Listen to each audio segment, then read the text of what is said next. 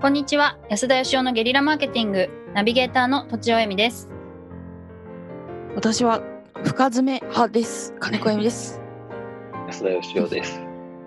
私もはい深爪までいかないけど、ギッチギチに切ります、うん。えギッチギチ。ギッチギチあの週週に1回以上切ります1回から2回切ります痛く痛くない。痛くない。しい。痛くないようにこまめに切ってるってことですねなるほど。あタイピングが遅くなっちゃうんですよねあ、それは深爪って言わないじゃないですか。そうです深爪ではないです すごい深爪っていうのはやっぱりあの血が出るぐらい切らない。そうなのあゆみちゃんあはいあのあの違和感があるぐらいは切ってます。すごいな。すごい女性で珍しいですよね。なんか確かに爪伸ばす人多いからねあはい噛んじゃう、噛んじゃうんですよね爪ね。噛まないようにああそうそうそうそうですですね。はいわたはい私は浅爪派です。浅爪派。爪あ浅爪初めて聞いた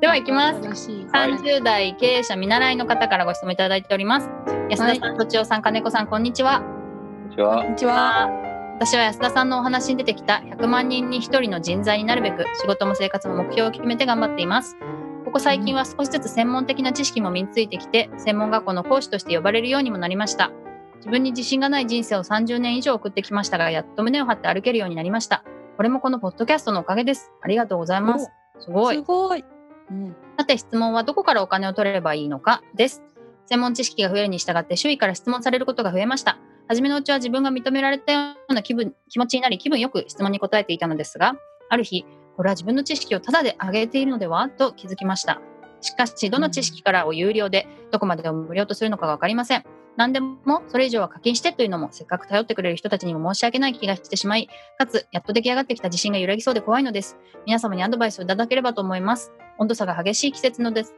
季節ですのでお体ご自愛くださいどうぞよろしくお願いいたします、ということですなるほど。うんう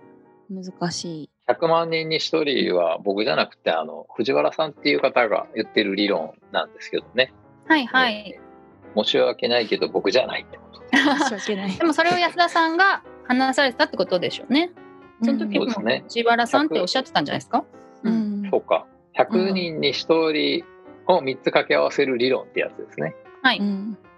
はい。よく頭に入れて活動してますあのお3ーつっていうのはあんまり考えてないですけど、あのうんそういう、なんて言うんでしょう。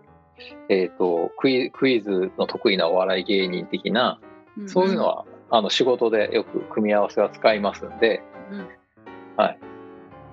まあ100万人に1人っていうのは、その藤原さんっていう方がさ多分最初に言い出したんだと思うんですけど、はい うん。えっ、と、質問はうん。何でしたっけ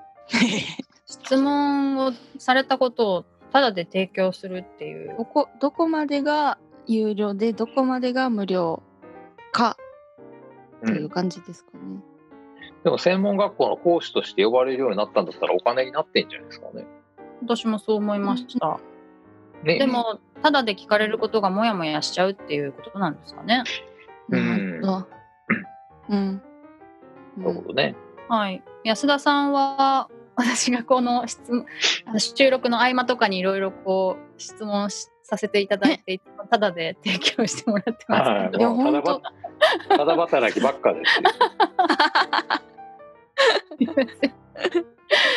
そうそうでもなんかそういうギブの精神の方なんだろうなと思ってこうまあそ甘えておりますけれども、うんうん。んなことないんですけどね。はい僕はでもあの知り合いに仕事頼むときは絶対あのその人のいいねで払うっていう主義ですね。すごい、ね、はいあのよくあの皆さん知り合いだからたただっていうか安くしてくれって思う人多いじゃないですか。うんなんでああなるのかが理解できなくて知らない人をねぎんだったらいいですけど知り合いにはそのよりたくさん払った方がお互いにね、なんかリッチになるのにって気がしますけどね。うんうん、私もそういうふうに言ってる人がいて自分もそういうふうに行きたいなって思いますけどね。うん、なるほど。でもいなかなか予算があったりして難しいこともあるんですかね。はい。では、 うえん。ーそうですね、講師さん、まあ、これ、専門家で多いのは、はい。本をちょっと前の話ですけどね昔だったら本を書きそしてテレビに出て名前を売りうん公園で金を金を稼ぐっていうのが、まあ、一般的じゃないですかね、うんまあ、つまり公園代でその公園に呼ぶ時のお金が無名だと5万円10万円なのが30万とか50万とかうん100万とかもらえるようになっていくっていううんまあ、あの正直言って何でもいいんですけどあのマネタイズポイントをずらすってことはこの番組でもよく言ってますけど、はい非常に重要なことでして、うん特にあのこういう知識ノウハウ系の方はですね私も昔はあの採用のコンサルティングっていう授業やってましたんで、うんノウハウを有料で売ることで利益を得ていたんですが、もう最近すごく感じるのは、もう知識とかノウハウにはお金払わないようになったってことですね、人が。なるほど。うん、ああ、なるほど。まずあ情の、報はが。はい。い、その検索したら出てくるじゃないですか。はいうん Google さんがタダにしちゃったんで、うんうんうんまず知識はタダですよね。皆さん、情報とか知識をお金払って検索して手に入れるっていう発想がないですよね。うん。まあないです、ね。そうかも。はノウハウに関してもビジネス書買えばお金がかかりますけど、い。うん。だけど、例えば YouTube チャンネルでものすごい解説上手な人のビジネス書の解説とかがタダで見れちゃうわけですよね。うんはいそうするとわざわざそのビジネス書買って自分で読むよりも分かりやすかったりするんで、今だったら塾のあの有名な講師さんの授業とかがもう YouTube でタダで見れたりとかですね。ああ。えーうん。えーお笑い芸人さんが歴史の解説してくれたりとかですね。うん。はい、私見たことないですけどあのあっちゃんのは有名ですよね、あそうであ、すね面白いっす。あっちゃうんって、えー本名なんて言うんでしたっけ中ん。な田んだっけ。あ田中中田あっちゃんまた違中田なんです。あつ、なんでしたっけ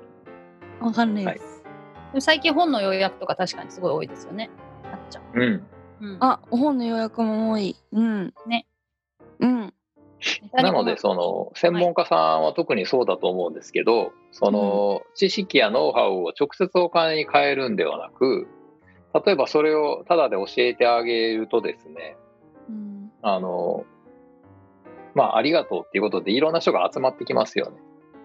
うん。で YouTube チャンネルの場合はそれを集まった人のその視聴者の数によって広告費という、えーマネタイズに変えてるわけですよね。うん。うん。でこれはなかなかよっぽどのそのチャンネル登録数とか視聴者を得ないと難しいんでうん。ここまでの人数はいないんだけれどもだけど自分の話すことをありがたいと思って人が集まってくれるっていうことであればうん。まあ何らかのマネタイズポイントを作るってことですね。うん。はい。まあ、例えば分かりやすいので言えば、えーその方たちが、まあ、普通、まあ、どうせ誰かにはあの頼むよねっていうような普段使ってるお金の中からもらうっていうのが簡単なやり方ですね。はいはいはい。た例えばその人があの電気会社屋さんだとしたらじゃあどっから電気買ってもいいんで、じゃああなたの電気使わせていただきますみたいなことですね。うんうんなるほど。あまあ個人で電気屋やってる人はなかなかいないですけど、まあ、うん。うんほ保険屋さんとかはそういうパターン多いですね。そうですね全然保険と関係ないことで役に立って、まあ、どうせ誰かから保険入るからじゃああなたから入りますみたいなうんううん。ん。あとはあの集まってくる方たちを使ってマネタイズするっていうのもありますね。うん。例えばその方を誰かに紹介して、えー採用のお手伝いをして紹介料をもらうとかね。あー、紹介料。はい、基本的にあの人が集まってくるってことは、まあ、市場とかあの百貨店とかってね、えーまあ、最近は廃れてきましたけどそこにお店出すっていうことにものすごいこうえーお金をかけて皆さん昔はお店を出したわけですけど、おーなぜかっていうとそこにはお金を持ってて金使おうって人が集まってくるからですよねなるほど。うん。だから人が集まればそれだけでお金になるんです基本的に。うんうん。だから私が専門的な話をしたら人が集まってくれる、じゃあその人たちはどういう人たちでこの人たちに対して何か商売を仕掛けていくとしたらどういう人から見たらこの集まりは価値があるんだろうかっていうふうに、まあ、そこを考えるってことですね。うんうんなるほど。そその人たちに何か売りたい人もいるかもしれないし、その人たちを採用したい人もいるかもしれないし、はいまあ、そこを考えてみたらどうでしょうかね。うんうんあということで、ーうん。はいせ先生のおまとめを久しぶりに。はい。えっ、と、知識は無料になってきているので、それを直接有料化するというよりは、マネタイズポイントをずらして、えー考えて、安田さんがおっしゃった例例をもとにですね、考えてみてはどうでしょうかということでしょうかね。うん。ということで、本日は以上です。ありがとうございました。ありがとうございました。本日も番組をお聞きいただきありがとうございました私たち3人でギブの実験室というオンラインサロンを始めることにしました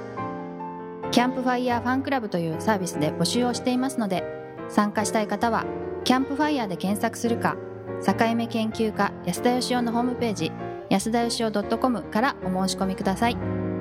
来週もお楽しみに